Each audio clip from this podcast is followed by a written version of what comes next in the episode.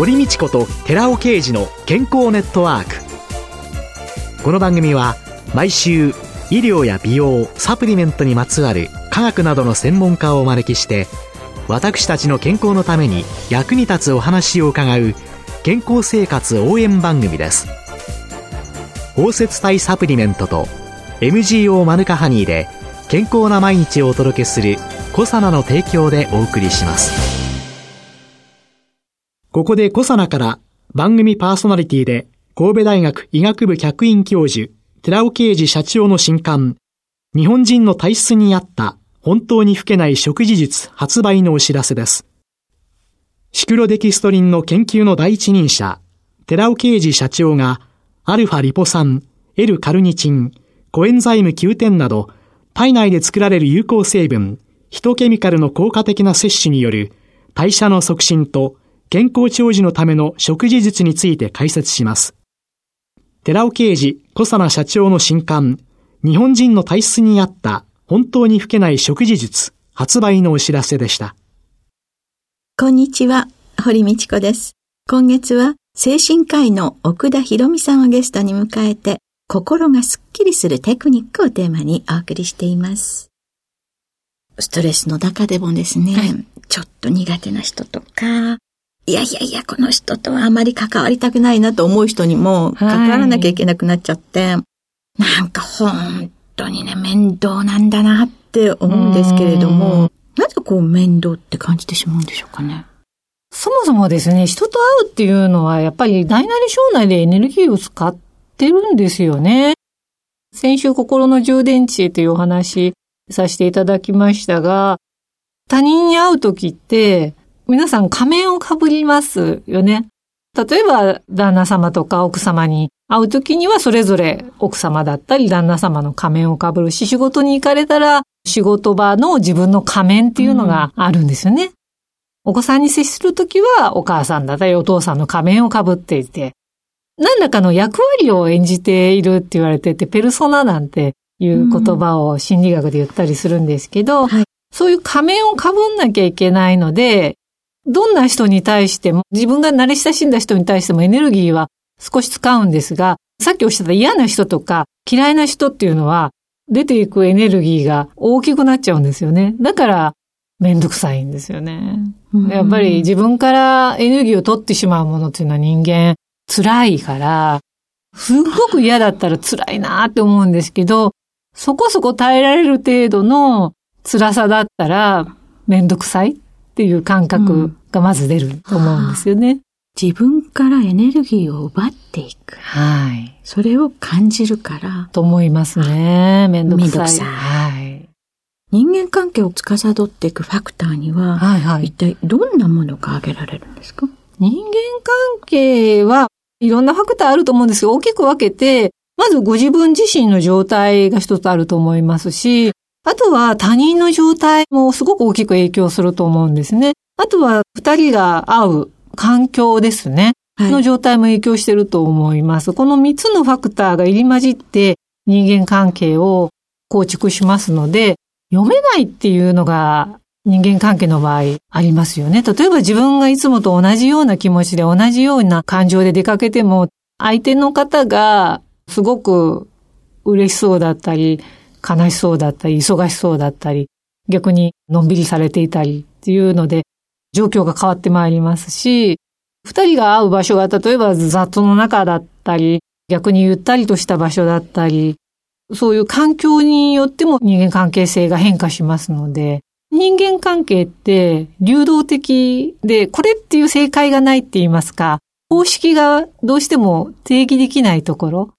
作れないところがやっぱり皆さん難しいなとか、時にはうまくいかなくて怖いなと思われるそういう原因になるんじゃないかなと思うんですよね。友人と会った時にも、本当は仕事が忙しくて友人と会いたくないなって思いながら、でも前から約束してるからって仕方なく言った。のに向こうは遅れてくるわ、ゆったりしてるわ、あなたは忙しくないからこういうことなんでっていうので、ついついイライラしてしまう、そうですよね。その逆もあったりして、なんかちょっと気が進まないなと思って言っても、意外に相手の人と気があって、楽しかったなんていうこともあるし、本本当人間関係って読めないですよね。そうですよね。そういう人間関係の心にプラスをもたらすエネルギーっていうのは、はいはいはい、まあどんなね？心にプラスをもたらすエネルギーは、一番良質な人間関係っていうのは自分のエネルギーも上がって相手のエネルギーも上がる関係が一番心にプラスになるって言われてるんですよね。はいはいはい、自分だけが上がって相手が落ちる関係とかは長い目で見るとよろしくないですね。うん、要は破綻しやすいですね。うん、相手もハッピー、自分もハッピーな人間関係ができればできるほどそれは心の純粋なエネルギー源になっていくって言われているので、まあできるだけそういう人間関係を増やすっていうのが理想だと思うんですよね。自分もエネルギーが上がるし、相手もエネルギーが上がるような人間関係性を少しずつ広げていって増やしていくっていうのが人間関係に悩まなくなる一つのポイントかなというふうには理想的には思います。自分もできてないですけど。子供との関係なんかは、はい、子供は天使の時が多くて、小さい時なんかもそれですごい幸せになれる。で、向こうもお母さんと一緒にいると幸せよって言ってくれる、そういういい関係っていうのは割と普通に思い浮かんだりすることもあるんですけれども、社会に出ての人間関係というのの中で、お互いがプラスになるようにするにはどういう行動をしたらいいんでしょうかね？これ難しいんですけど、基本的にはやっぱり自分も我慢しすぎないっていうのも一つだと思うんですね。さっきお伝えしました逆もあって、自分のエネルギーが取られて、相手が上がる関係も今社会には結構あって。なんかそっちの方がかなり多い気がしますね。でそっちはすごくやっぱりストレス度が高いと思うんですよ。はい、会うのが嫌だなとか、はい、会った後どっと疲れるな、はい、だからそういう自分がまずエネルギーを一方的に取られる関係があったら、それは見直していって、もし確実にいつも自分がエネルギーがダウンする関係っていうのがあったら、かなり距離を取られたり、やめれる関係だったらやめてもいいと思います。ただ、やめれなかったら、できるだけ接触しない時間を持つとか、一緒に誰か、自分だけじゃなくて、干渉剤となるような人を一緒に、誰かと一緒に会うとか、そういうちょっと工夫をされると、エネルギーのダウンしていく大きさがちょっとマシになるんじゃないかなと思うんですけどね。やはりエネルギーを取られないようにするためには、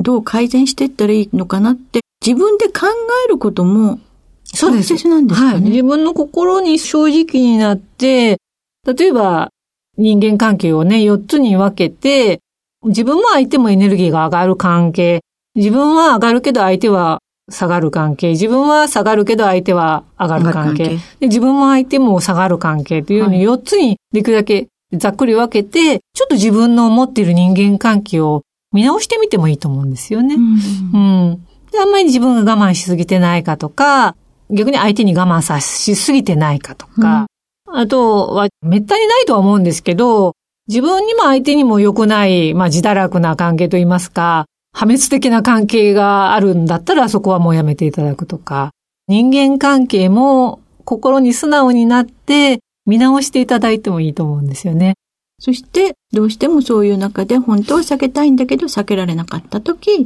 その前後にご褒美をあげたりとかっていう、自分のエネルギー漏れをできるだけ少なくするという。はい、そうですね。そういうその人間関係の中のめんどくさいから解放される鉄則って何か？鉄則って難しいと思うんですけども、やっぱり現代人って人間関係疲れしてる人が非常に多いと思うんですね。インターネットとかスマホの発達で、一昔前より私たち個人の交友関係ってむちゃくちゃ広がってると思うんですよ。はい。で、それは楽しい反面すごくエネルギーも使ってるんですね。うん、ですので、まずは一人になって人間関係が絡まない一人の時間っていうのを意識的に増やすっていうのも一つのポイントかなって思ってます。一人の時間ね。考えたらあんまりないですね。ですよね。今本当に夜の夜中でも SNS で人と繋がれますので、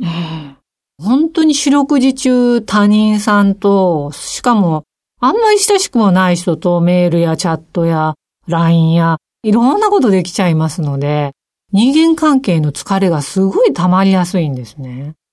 そうですよね。うん、わって書き込みがあると、やっぱりお返事しなくちゃって。そうそうそうです、そうです。相手のことを、実はあんまりよくは知らない方なんだけれども、というので表面上つながってるからっていうのありますよね。そうなんですよ。だから、ちょっとこう、昭和の生活なんかをイメージしていただくとですね、その頃インターネットもメールもないし、他人と連絡しようと思って電話と手紙しかないじゃないですか、会う以外は。そうすると、大体皆さんもうお家に帰られたら、大体夜10時以降っていうのは、本当の親しい家族からしか電話がかかってこなかったと思います。夜中にずっと友達と喋るってこともなかったですし、もう家に帰ったら自然に家族と団らんする以外は、一人の時間ができちゃってたんですよね。ですので、ちょっとこう、プレイバック昭和じゃないんですけど、そういったイメージで夜を過ごしていただくだけでも、一人の時間が確保しやすくなると思うんです。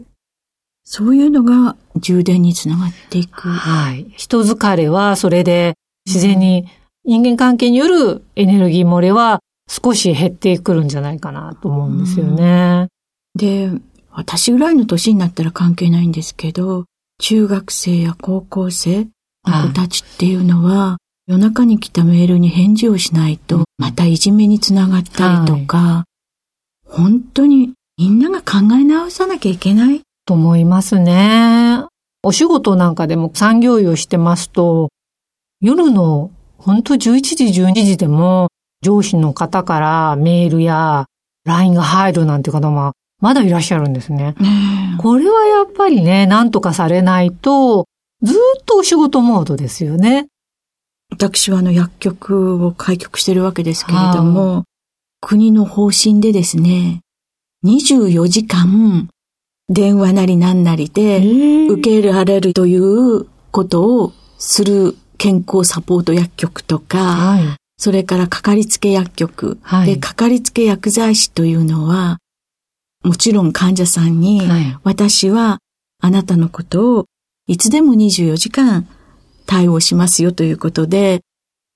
電話番号や連絡先を伝えっていうね、なんか逆行しますでしょ？いや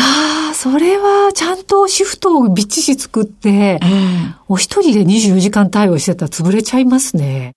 何人かでシフトを作ってされないと。それがじゃあ、一人っきりの昔からやってる古い薬局で代々続いて、えー、ご自分一人でやってる薬局っていうのは、シフトを作るどころの詐欺じゃないわけですよね。それから、うちなんかも家内工業で、みたいな薬局ですから、他の方たちにシフトにすると、深夜手当だのなんだのこんだのってことになるから、結局家族だけで対応しましょうっていうことになる。だから本当に何かいろんなものがみんなが幸せになれるような、みんなが疲れないような、っていうような医療関係者は当たり前でしょってね、ちょっとおかしいんじゃないってね。そうですね。えー、それはちょっと疲弊しちゃうと思いますね。えー、うん。だから、やっぱりオンとオフの時間を今の時代は自分できっちりと区切っていただいて、ここまではオン、ここからはオフっていう風に切り替えて、そのオフの時間に一人の時間を持って自分と向き合ったり自分の心のメッセージを聞いたり、そういう時間を持たないと、ストレスのケアはできないと思いますね。そうですね。海外でね、888って書いてあってね、あれは何ですかって言ったらね、8時間働いて、8時間遊んで、8時間寝ましょうっていう。あ、もうそれベストです。ねえ。はい。ああ、日本もそんな国になってほしいなと。ね働き方改革ってね、今言われてますけど、うん、本当にそういう心の余裕もあるメリハリのある生活ができるようになるのが理想だと思います。ですよね。はい。はい。ありがとうございました。今週のゲストは精神科医の奥田博美さんでした。来週もよろしくお願いします。お願いいたします。続いて、寺尾刑事の研究者コラムのコーナーです。お話は、小佐奈社長で神戸大学医学部客員教授の寺尾啓二さんです。こんにちは、寺尾啓二です。今週は先週に引き続き、笑いと怒りと病気の関係というタイトルでお話しさせていただきます。自律神経が不安定であることをわかりやすく言うと、心の病気です。怒ってストレスが発生し、心の病気になりますと、内分泌物質によって免疫系の障害も引き起こします。副腎皮質から高ストレスホルモンであるコルチゾールが分泌します。コルチゾールは NK 細胞のアポトーシス、つまり細胞死を誘導し、NK 細胞の活性も減少します。また怒るだけでなく、悲しみや様々なストレスによってもコルチゾールは発生します。そこで、日常のストレスをなくすのが最大のがん予防と言えるわけです。精神的だけでなく、種々の身体的な病気にもなります。そのような怒り、不安、恐怖といったネガティブな感情を心の洞察や訓練によって克服できれば、様々な病気を軽減できるわけです。怒りは万病のもとです。その怒りを鎮める方法として、今注目されているのがアンガーマネジメントです。人は誰でも怒りの感情を多かれ少なかれ持っています。怒りを抑えすぎるのも逆にストレスになってよくありません。そこで怒りをどのようにコントロールするかでそれをアンガーマネジメントというわけです。ここでは日本アンガーマネジメント協会が提唱している内容を少しわかりやすく改変してみました。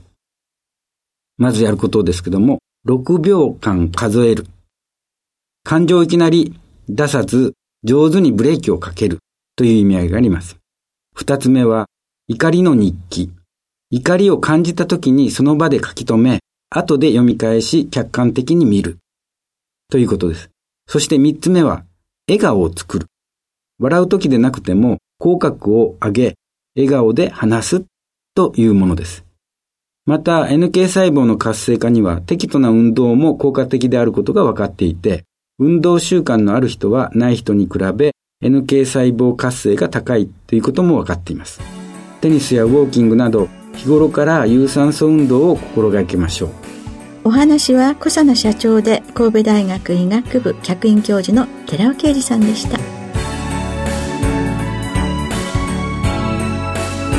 ここで小佐奈から番組お聞きの皆様へプレゼントのお知らせです。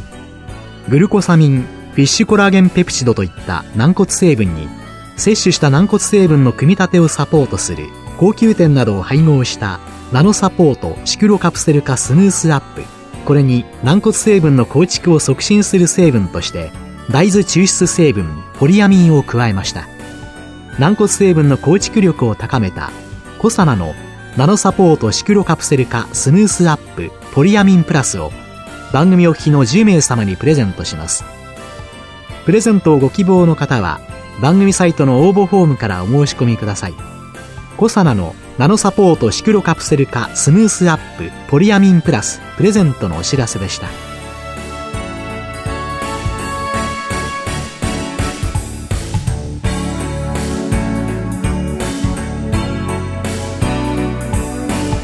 堀道子と寺尾啓二の健康ネットワーク。この番組は包摂体サプリメントと MGO マヌカハニーで健康な毎日をお届けするコサナの提供でお送りしました。